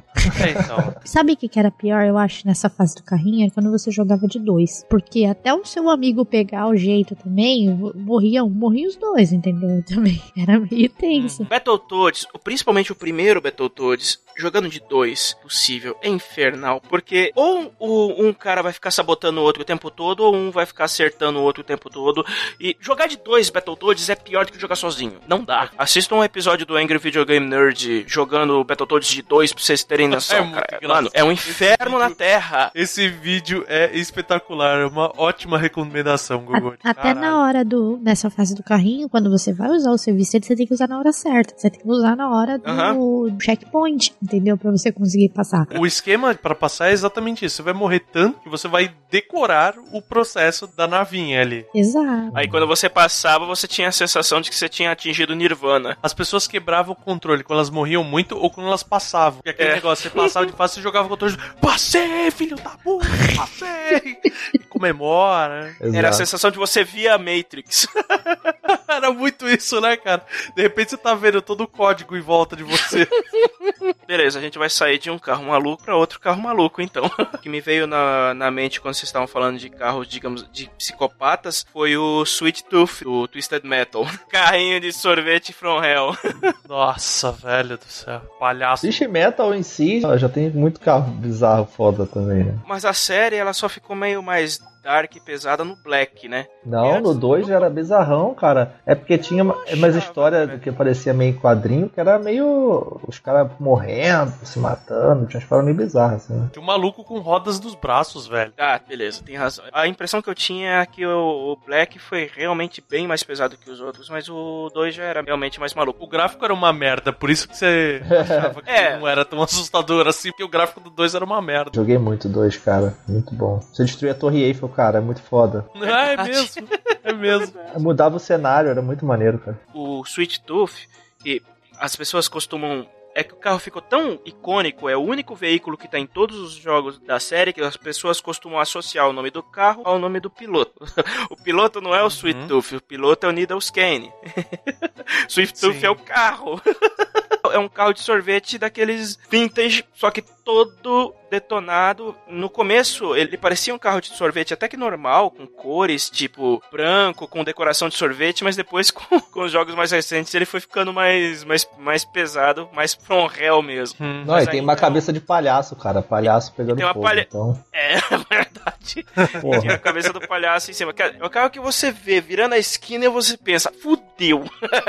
É, não, total, cara. Acho que foi numa, da- numa, numa das E3 mais recentes que, que eles colocaram Swift Tooth de verdade no, no, no palco da E3, com Não o lembro, cara fazendo Não. cosplay do Kane pra encerrar a apresentação. Bizarro, não lembro disso. Ele é um caminhão, só que armado até os dentes, com a cabeça de um palhaço gigante dos infernos, que é o tipo de veículo que a princípio você pensa, ah, não dá nada, mas é um dos, que maior, dos maiores causadores de estragos da série. Não sei se era no Black, que o especial dele ele virava um robô, cara. Era tipo um Transformer, o carro do palhaço, velho. Foi na versão de 2012, ele virava o Sweet E, o, e ele é tão icônico que, tirando o Twisted Metal 2, que tem o cara com as rodas nos braços, a capa de todos os jogos é ele, né? Todos os, os jogos. Ele virou o carro símbolo da série, na verdade, né? Sim. Acabou se tornando mais icônico. O Kane, o personagem mais lembrado quando se pensa em Twisted Metal, todo mundo lembra dele e do veículo, principalmente do veículo. Primeiro do veículo, depois do, do Kane.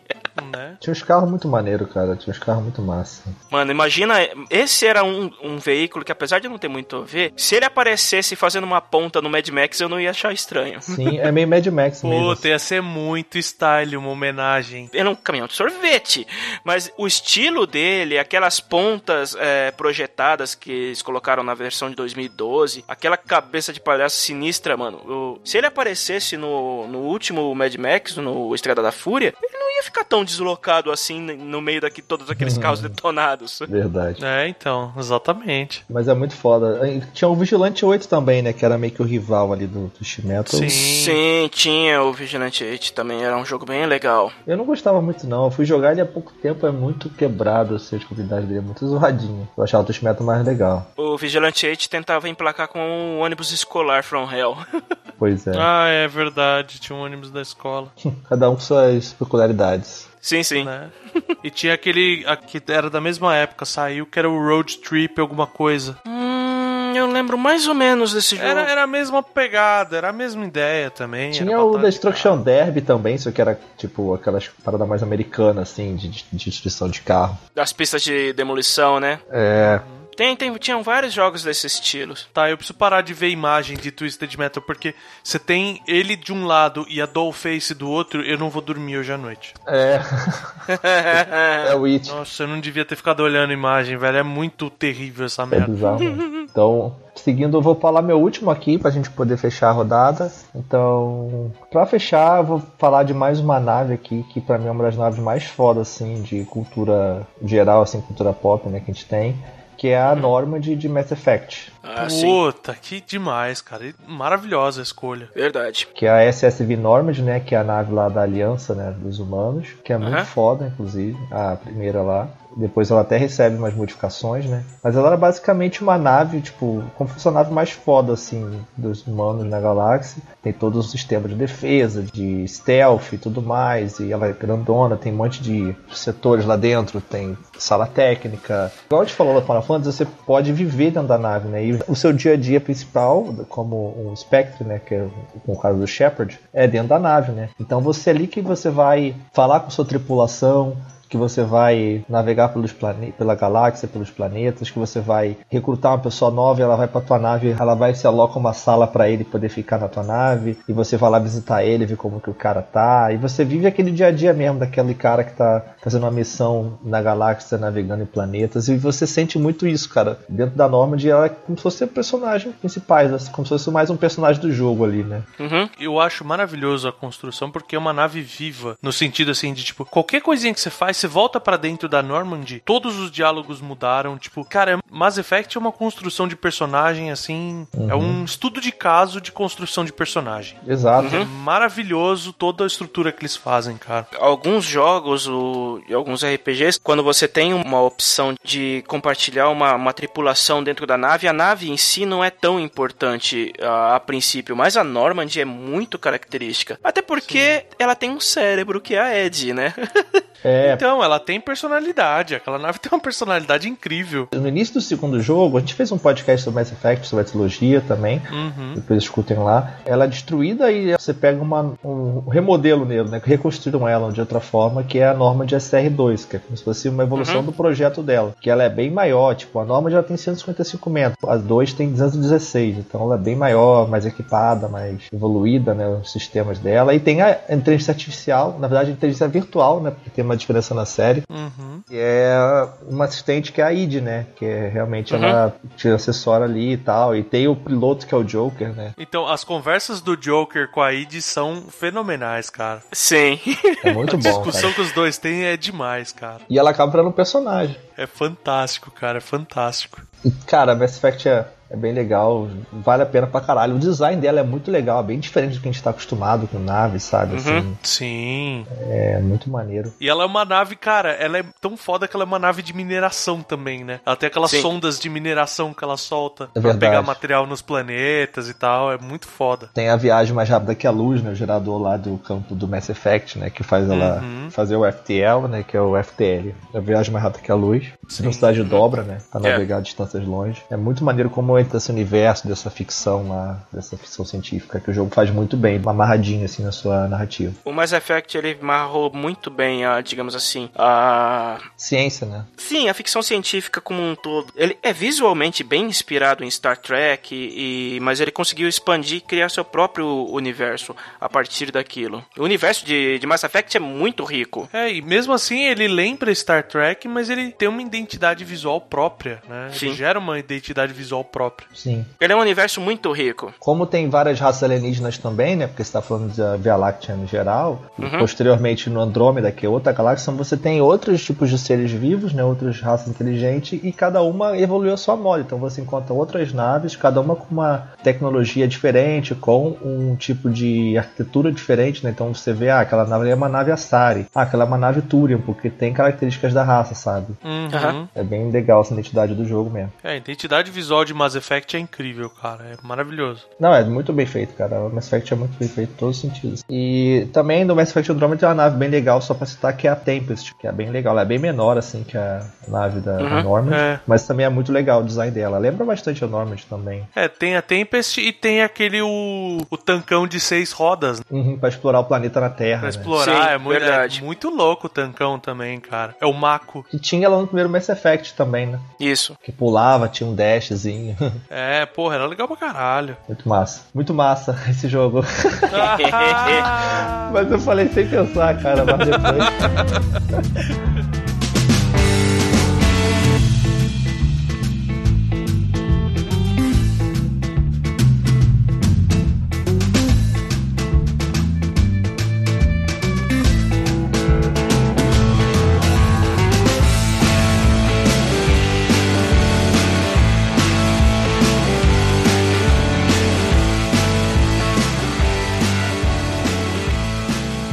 Então é isso aí, gente. Então, antes de a gente fechar o cast, eu tinha feito uma lista aqui junto com o pessoal, todo mundo ajudou aqui, para poder só falar rapidamente algumas grandes veículos, grandes naves, eh, carros da cultura do- dos jogos, pra gente poder só fechar aqui, legal, a gente fazer rápidos comentários. Aham. Certo. Falando de mechas, então, temos ali os mechas de Front Mission e Armored Core, né, que também são muito foda, Sim. que é o clássico mecha de guerra, né, e tal, que você podia ter personalizado, trocar braço de um, perna de outro, era muito maneiro também. Você montava ele, Uhum. botava o metralhador se queria. Era. Exato. Tem o do Verdade. Titanfall, né, que a gente comentou também, que são muito maneiros, Uhum. mais recentes. O próprio mecha da Diva é um mecha também, né, do Overwatch. Sim. É, tá bastante evidência agora. É, eu, esse aqui eu não botei na minha lista porque quis falar de coisa diferente, mas Metal Gear É o Metal Gear, o nome do jogo. Sim. Assim como Sim, Metal Slug é um é justo. robô de combate bípede, né? Tipo arma nuclear. É. E tem aquele que é o. Acho que é no 3, que eu não lembro o nome, mas que é o Tancão também, né? Que ele. É o Shagorod. É, também tinha. Tem vários, cada um tem uma versão, cada jogo tem uma versão diferente. Tem os anfíbios lá no Metal Gear 2, que é o Metal Gear Rain, É, que verdade. na água então. O, o mais legal é o Rex, que eu acho que é o do Solid 1, que é o clássico. É. O que o povo mais lembra é o, é o Rex mesmo. Ele ficou o mais característico. Tanto que o Sahelanthropus que apareceu no 5, ele é muito inspirado no, no Rex. Ele tem a mesma cabeça do Rex. É, muito maneiro também. O Warthog de Halo, Sim. aquele carrinho, né, que é o mais Verdade. clássico. É. Além de Halo, tem vários veículos também legais, como Mass Effect, tem aquela coisa da raça. Tem, tem as raças diferentes, as navinhas das outras raças, tanques, tudo. Uhum. Cara, nave, parando assim pra lembrar, tem pelo menos duas naves muito características de jogos de navinhas. Uma é a Vic Viper, da série Gradius. Uhum. Ela é muito característica, é um personagem principal de uma das melhores séries de, de shoot 'em ups que tem. E tem a nave do game Ikaruga também, que é aquela que virava, que sim. alternava entre branco e preto, que era o recurso da, da jogabilidade Sim, você sim. evitar os tiros de determinadas cores ou absorver e ficar mais forte. Que e a Ikaruga, no geral, é um jogo sensacional e aquela nave é muito linda. Tem, tem um que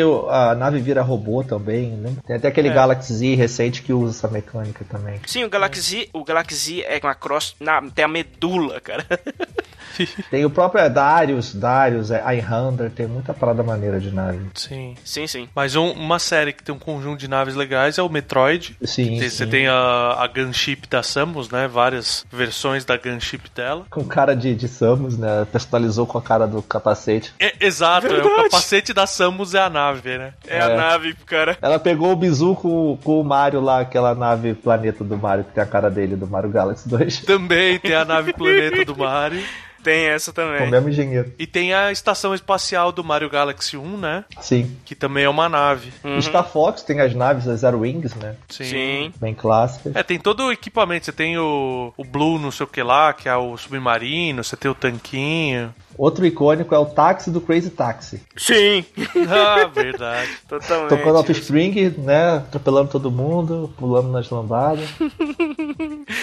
Mano, Crazy Taxi é um jogo divertido até hoje. É bem legal. Remete aos veículos de Carmageddon também, né? Também. Coloquei Pô, lá embaixo, cara, o Carmageddon. Putz, era muito legal, cara. Uhum. Armageddon. Em jogo de corrida ainda tem o F0, o Blue Falcon do Sim. F0. Tem o F-Zero, verdade. Cara, por que, que não sai o F0 novo, cara? Ah, cara, você sabe como é que é a Nintendo, Ah, né? é Nintendo, né, cara? É Nintendo, né, cara? A explicação é Nintendo, né, cara? É, a explicação é só isso, é Nintendo. Tipo, Cara, a Nintendo é assim. Dá pra citar dois de RPGs que eu lembrei do Final Fantasy VII e Correlatos. Que são as duas motos do, do Cloud. A Hard Daytona, que ele pilota no, no game, né? Apesar de um, um espaço curtinho dentro do jogo, aquela moto ficou muito icônica entre os fãs do Final Fantasy VII. E a, a Fenrir, que ele, que ele usa no, no filme, no, no Advent Children. E posteriormente aparece também naquele... Muito foda. Dirge of Cerberus que, Ah, é que você joga com Vincent. Que é aquela moto fodona que tinha slot pra todas as espadas do Cloud. É, moto armário. Moto armário é ótimo, cara. É, e, e só pra fechar Final Fantasy aí, que você falou Final Fantasy, eu queria só citar os Summon de Final Fantasy XIII. Putz, é verdade. Os Summon de Final Fantasy XIII viram veículos, cara. É E- verdade, É mesmo? cara. Puta que merda. Sim. Tipo, a Shiva é uma moto que ela se Não, junta são duas chivas que viram uma moto. duas mulheres, é. E, tipo, tem lá o Odin vira um cavalo, meio mecânico. É muito bizarro, cara. É... O Odin vira um cavalo mecânico. O Ifrit vira um carro. É bizarro. É, Nossa, é eu tô verdade, vendo um imagem, carro. velho. Puta que O Alexander pariu, que vira uma merda. nave voadora. Nossa. É. E, o, e, o- e o Bahamut vira um skate voador. Nossa. Ah, não, velho. o ah, Bahamut vira um skate voador barra o Rush do, do game. É. Nossa. Mas beleza. E a Epoch do Chrono Trigger, só pra nego não bater na gente. Pronto, falei. Ah, verdade. Eu tenho duas menções totalmente honrosas, porque elas não foram mencionadas, mas eu preciso falar delas, que é a moto do Rod Rash e os carros do Top Gear. Nossa, cara. Né? ah, sim, verdade. Olha, Rod Rash era divertido porque você podia dar correntada na galera que passava. Então, isso é muito legal. Sim, sim. Era muito legal. O Top Gear não precisa nem falar. Né? Com as músicas foda. Ele Verdade. entra como um dos, jogos, um dos melhores jogos de corrida de todos os tempos. E foi um dos que eu mais joguei também. Muito da hora, cara. E, e Horde Hash também. Me diverti demais. E vou pegar um bem velhinho, que é o, a bicicleta do menino do Paperboy.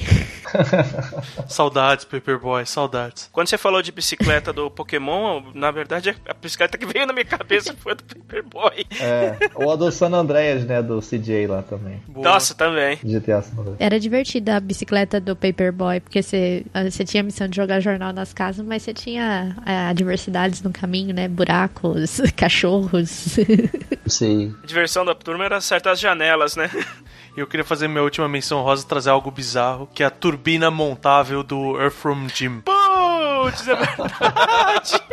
Que jogo porra a louca do caramba, música né, cara? country do mundo tocando no fundo enquanto você tá montado numa turbina. Na turbina de avião, cara. literalmente, ali, né, cara? É ridículo, cara. Quem precisa de avião, de jato, de moto, você tem uma turbina, cara. Não precisa Só de isso, mais era, nada, uma, cara. era uma turbina cilíndrica que ele montava e corria atrás do inimigo dele com aquilo, cara.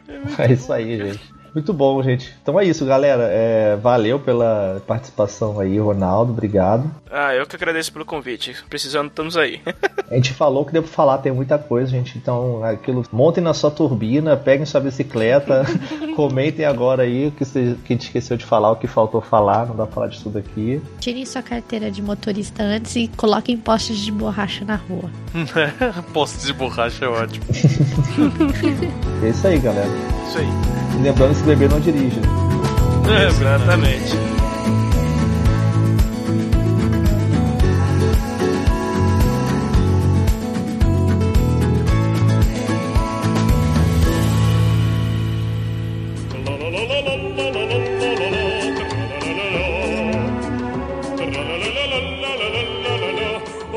Finalizamos a nossa viagem aqui, né, nos nossos veículos e transportes aqui. E eu estou aqui novamente com meu querido amigo Verta. Ai, que delícia, cara. Acho que depois daqueles recados eu entendo porque que ninguém me chama pra gravar. Eu sou prolixo pra caralho. Com meia hora de recado. Mas eu gosto de gravar com você.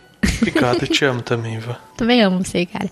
E estamos aqui para o melhor momento do cast, que é a leitura de comentários de vocês, onde a gente interage com vocês, sabendo o que vocês estão pensando. Vamos começar a leitura, né, Verta? Que é Para isso que nós estamos aqui. E ler os comentários do cast passado, que foi sobre quadrinhos com o Felipe Canho, que foi uma entrevista que nós fizemos com ele. Mas antes de nós partirmos para o comentário desse cast, nós vamos voltar mais um pouquinho nos cast de Zelda, porque nós recebemos por e-mail, só que quando nós recebemos, infelizmente a gente já tinha gravado a leitura, então é, pessoal, a gente tentem mandar tipo no domingo, segunda-feira durante o dia, porque a gente lê mais rápido, porque geralmente a gravação do, da leitura é na segunda noite, geralmente. Exato. Normalmente é. Vocês têm que mandar até segunda-feira à tarde, assim, começo da noite.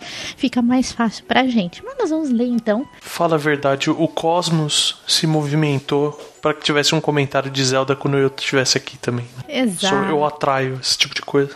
Isso aí, né? O nosso querido Vertinho aqui joga Zelda muito aí, né? Ai, delícia. E vamos lá, o comentário do Musa Bagri. Não sei se esse é o nome dele, mas acho que é apelido, mas é Musa Bagri. Eu espero piamente que não seja. Bagre, se for sobrenome, não tem muita escolha, mas a mãe dele dá um nome de Musa. É tipo, ela era fã do Mussum, sei lá, meu. Ai, pois é, né? E eu vou ler aqui o comentário dele que ele diz o seguinte: Ai, que delícia de saudações mitológicas, cara. Olha, será isso foi um spoiler? Olha, o, o cara tava sentindo, velho. Tava sentindo. Sentindo o retorno do Costelas? O cara deve ter visto a gente indo caçar javali pra catar costela, sabe? Certeza, cara. Espero que todos estejam muitíssimo bem. Gosto muito do trabalho de vocês e blá Isso. blá blá. Elogio, elogio, elogio. Pô, não pula os elogios não, mano. Não, não, ele falou blá blá blá. Não, então, eu tô falando pra ele, falei, não pula os elogios não, cara. Massageia o ego, que é gostoso. Episódio 150. Sobre os participantes. Cadê a Jujuba? Como assim ela não pôde gravar? Pois é, cara, não sei o que aconteceu com a Jujuba, velho. Eu não lembro. Eu sei que já tinha gente pra caraco, mas sim, a, a Jujuba era totalmente apta a estar também aí. Exato. Sobre o nome de filho, só tenho a dizer que faz pouco mais de um ano que sou orgulhoso pai do Luigi, né? Ah, que da hora. Que coloco para dormir cantarolando Epona Song, Chalasteme e outras do gênero. Olha que legal, cara. Sobre cavalos, que mecânica linda essa de ter que capturá-los. Acho que valia uma comentada sobre isso no cast, não valia? Crossover com episódio 149, descobri que o cavalo pode morrer. Nunca aconteceu comigo, pois sempre tive pena de ver cavalo apanhar. Então, sempre estaciono meu cavalo antes de entrar na porrada mais perigosa. Eu estaciono. Eu imaginei ele fazendo baliza com o cavalo. Tipo, eu vou parar entre essas duas árvores aqui. Aí ele dá ré no cavalo. Tipo, pi, pi, pi, pi. De caminhãozinho assim. Né, então, né? Vai dando ré assim com o cavalo. Mas é verdade, a gente não falou das mecânicas do cavalo simplesmente porque, assim, é, é legal, mas, tipo, é uma coisa que você faz no máximo duas ou três vezes, né? E se você tem um amigo do Link, você faz, tipo, uma vez só. Você tá com o amigo do Link ali, você ganha a Epona e show de bola. É, Epona é a melhor cavalo ever, não vai ter ninguém melhor que ela. Mas sim, é um comentário válido, porque você tem cavalos enormes, né? Você tem o, o Giant Horse lá, que ele é o Ganondorf, é uma homenagem ao Ganondorf. As cores, a crina, o formato do rosto, puta homenagem. Tem o Lord of the Mountain, que é a, é a cara do deus do Mononoke Hime, aquela princesa Mononoke, né? Que você tem o deus servo lá também, ele é muito parecido. E todo brilhantão, azul. E você tem os pangaré também, velho. É dose, os pangaré. Você começa é ruim de stealth, cara. Você tem puta trampa conseguir catar o cavalo pra chegar lá e, tipo, o cavalo ter, tipo, um de cada coisa. E tem a mecânica legal de domar o cavalo. Você precisa ir, tipo, dando feedbacks positivos pro cavalo. É, é tipo, ele é seu funcionário, o cavalo, sabe? É tipo, ele faz uma coisa certa. Muito bem, muito bem. É, eu achei muito legal essa mecânica de capturar cavalo. Você não fica só com um, ele- o jogo te desafia a ter cavalos melhores, entendeu? Eu Achei isso muito legal em Zelda, cara. E ele segue assim: curiosidade que talvez interesse ao Verta. O nome do meu cavalo égua é Loki. Epona só chamarei quando achar a égua perfeita. Ah, legal. Loki é interessante. Mas tem que ser uma égua se for o Loki, porque ele vira uma égua. Ele não vira um cavalo. Nossa, que interessante. É, portanto que é ele que tem o filho, né? Que é o cavalo de oito patas, que é o Sleipnir, que é o cavalo do Odin. Mas isso é material de costelas. Ai, que delícia. Mas sim, a Epona, infelizmente, cara, a Epona você só vai achar se você tiver o amiibo do Link. Senão não rola. Infelizmente. E ele disse o seguinte também: outro crossover com o episódio 149. O Link Wolf pode ser considerado como o animal companion da Midna, não pode? Eu acho que não, porque quem tá sobre controle ali é o, é o Wolf Link. Ele controla até a própria Midna também, né? Na hora da batalha. Exato, é ele que comanda a Midna. A Midna tá mais pra companion dele do que o oposto. Até porque, por exemplo, na hora que você vai enfrentar os demônios do, do crepúsculo, Que são aqueles vampiros, né? Os demônios do crepúsculo. mas eles caem do céu, parecem umas melecas. Sim, sim. Você dá o comando pra ela, pra ela poder ativar aquele negócio laranja, aquele poder dela que É o cabelo. É o cabelo dela que trava vários inimigos ao mesmo tempo pra você acertar todos eles. É você que comanda, não é ela. Então faz sentido talvez a Midna ser companion do, do Link Wolf do que o inverso, entendeu? Isso, eu acho também. O, ele segue aqui. Sobre o jogo em si. Que jogo? Ainda não consigo parar de jogar. Fico simplesmente andando pelo mundo e apreciando. É uma experiência muito agradável que não tinha mais com nenhum jogo faz muito tempo. A sensação de liberdade quando sai da caverna inicial foi muito semelhante com a de quando saí de Kokiri Forest lá em Ocarina. Caramba, será que vai ganhar o GOT? Não, é GDOTY, Game Delícia of the Year? Game delícia. Eu acho, hein? Eu acho que a gente devia fazer um programa no fim do ano, Verta. Tem que fazer um programa especial, cast mesmo, um podcast com as, os melhores jogos, tipo o GOT, só que do Meia Lua. Podia juntar os sete e cada um falar o seu melhor jogo. Tipo, a gente fala qual foi o jogo bom em áudio, jogo. A gente podia discutir vários, vários jogos do ano e dar as nossas premiações pra eles, né? Acho que seria legal. Eu quero ganhar o Caio de Ouro.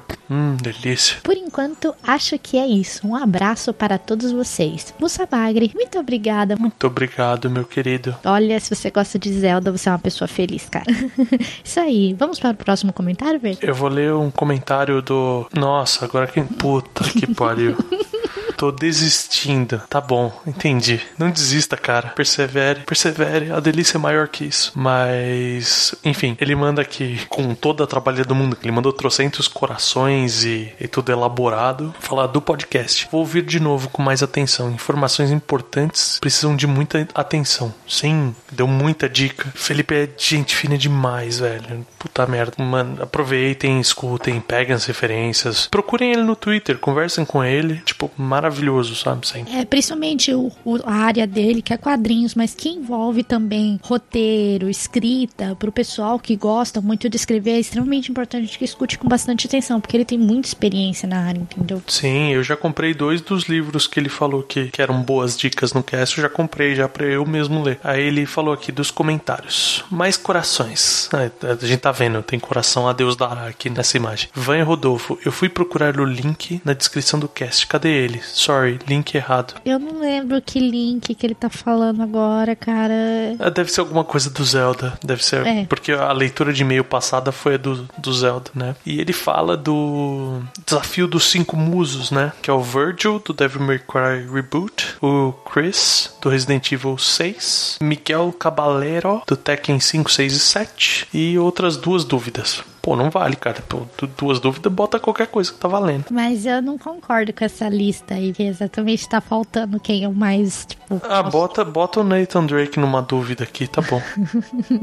Nathan Drake rebatizar de dúvida. Aí ele aparece duas vezes. Ó, que beleza. É verdade. Eu, eu preparei a minha lista também. Não quer dizer que ela tá em ordem, mas são cinco. Olha, como eu sou idiota, eu peguei seis. Não, peguei cinco, tá certo. É, um é o Darunia, do Twilight Princess, que é aquele Goron gigante pra caralho. Ele tem mamilos de pedra. Hum, delícia. Que mamilos delícia, de pedra. cara. Mas não deve ser muito bom dar aquela lambidinha ali, né? Deve ser meio, meio, meio esquisito. Tem gente que curte uma pedra aí, ó. A gente falou da galera lá, os mineradores do viaduto ali, ó. Eles curtem uma pedra também, é o mamilo ideal pra eles.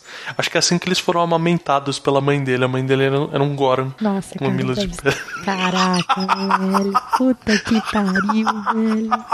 Por isso que ninguém me chama pra gravar e-mail. Eu preciso chamar você mais vezes, cara, pô. Pra tocar o puteiro. O outro da minha lista é o maravilhoso Luigi. O outro é o Poseidon, God of War 3. Tá muito foda o Poseidon naquele. Pena que ele morre com os, o olho furado, cabeça batida na pedra. É, outro que eu curto é o Burt, do Gears of War. Que é aquele loiro com a máscara que ele tem um senso de humor maravilhoso. E tem aquelas pernas que só pessoas do Gears têm. Ai, delícia. Que delícia, cara. E o meu último é o Kimari, que é o Homem-Leão do Final Fantasy X. Que puta, que homem é aquele, velho? Que homem. Homem-Leão peludo, azul. Que delícia, cara. Um Smurf gigante. Delícia. Ai, essa lista do Verta, meu Deus do céu. Tem um ser humano na minha lista, né? Não, não tem, cara. Talvez você poderia até incluir um personagem que eu acho bonito, que é lá do Breath of the Wild, é o príncipe dos Zoroas lá, que eu esqueci o nome dele. O todo o Mr. Extravaganza. Mas eu achei ele muito bonito, cara. Ele é bonito. Ele escova bem os dentes. Digo, digo que ele tem dentes bem cuidados. Parece um tubarão. Toda vez que ele abre, ele brilha. Ele me lembrou aquele tubarão que sorri agora. tubarão que sorria. Tem um tubarão que dá sorriso aí por aí. Tô desistindo, ele deixou um adendo aqui e falou: ah, esqueci de dizer que o cast chegou pra alegrar meu dia. Acordei feliz, sentindo o cheiro de cast novo no ar. Sempre estará pra vocês aí, quentinho pra vocês esperando na mesa. E agora nas terças tem um cheiro muito gostoso de costelas com hidromel. Ah, Então vai ser a delícia junto misturada com costelas e hidromel, gente. Olha isso pra vocês. a delícia é o, é o molho, é o tempero especial. E outra, vocês não vão ter a meia lua só uma vez por semana, né? Na semana do costela vocês terão duas vezes. Então é o, o prato principal, sobremesa e delícia pra vocês. E por enquanto é só isso de comentários, né, Verta? Por enquanto é só isso, as pessoas não querem comentar muito. Quero mais top 5. A gente podia inventar outros top 5 também. Legal. Gente, deixem seus comentários sempre que nós estaremos lendo com vocês aqui, compartilhando esse momento de alegria. Não se esqueça de nos seguir nas nossas redes sociais que estarão na descrição desse cast, Facebook, Twitter, Instagram. Segue a gente, segue o Verde em tudo quanto é lugar. Não se esqueçam de se inscrever no nosso canal de vídeos e no nosso canal de lives, tá saindo vídeo todo dia, live esporádicas durante a semana, sempre pelo menos uma ou duas lives por semana vocês têm. Vídeos todos os dias no canal de vídeos Delícia. né, Berta? Fazendo seu papel de youtuber youtuber lançando vídeo. Né? Eu, eu de mãozinha dada com o Caio, a gente tá fazendo a cirandinha dos vídeos. Exato, correndo felizes pelo campo com arco-íris, né? Nus. Com certeza estamos nus. Não se esqueça de se inscrever nesses canais, deixar seus comentários ali. Não se esqueça de nos seguir nas nossas redes sociais particulares, Twitter, que estarão também na descrição do cast, mas o meu é Evan RB Bueno e o seu, velho? O meu é arroba Gevertamate, porque Twitter é a única coisa que importa. Exatamente, galera. Agora estamos aqui pegando nossos veículos em direção rumo ao horizonte do sol. Ele está se pondo, né? Vamos pegar nossos veículos alegres e felizes eh, em direção ao sol. E nus. E nos esperamos vocês no próximo cast. Não se esqueçam de deixar e espalhar delícia verde para todos os seus amigos, gente. Esperamos Ai, vocês no próximo cast. Um beijo para todo mundo e um abraço delícia para vocês. Um beijo, meus lindos, e um abraço bem gostoso. Delícia. Delícia.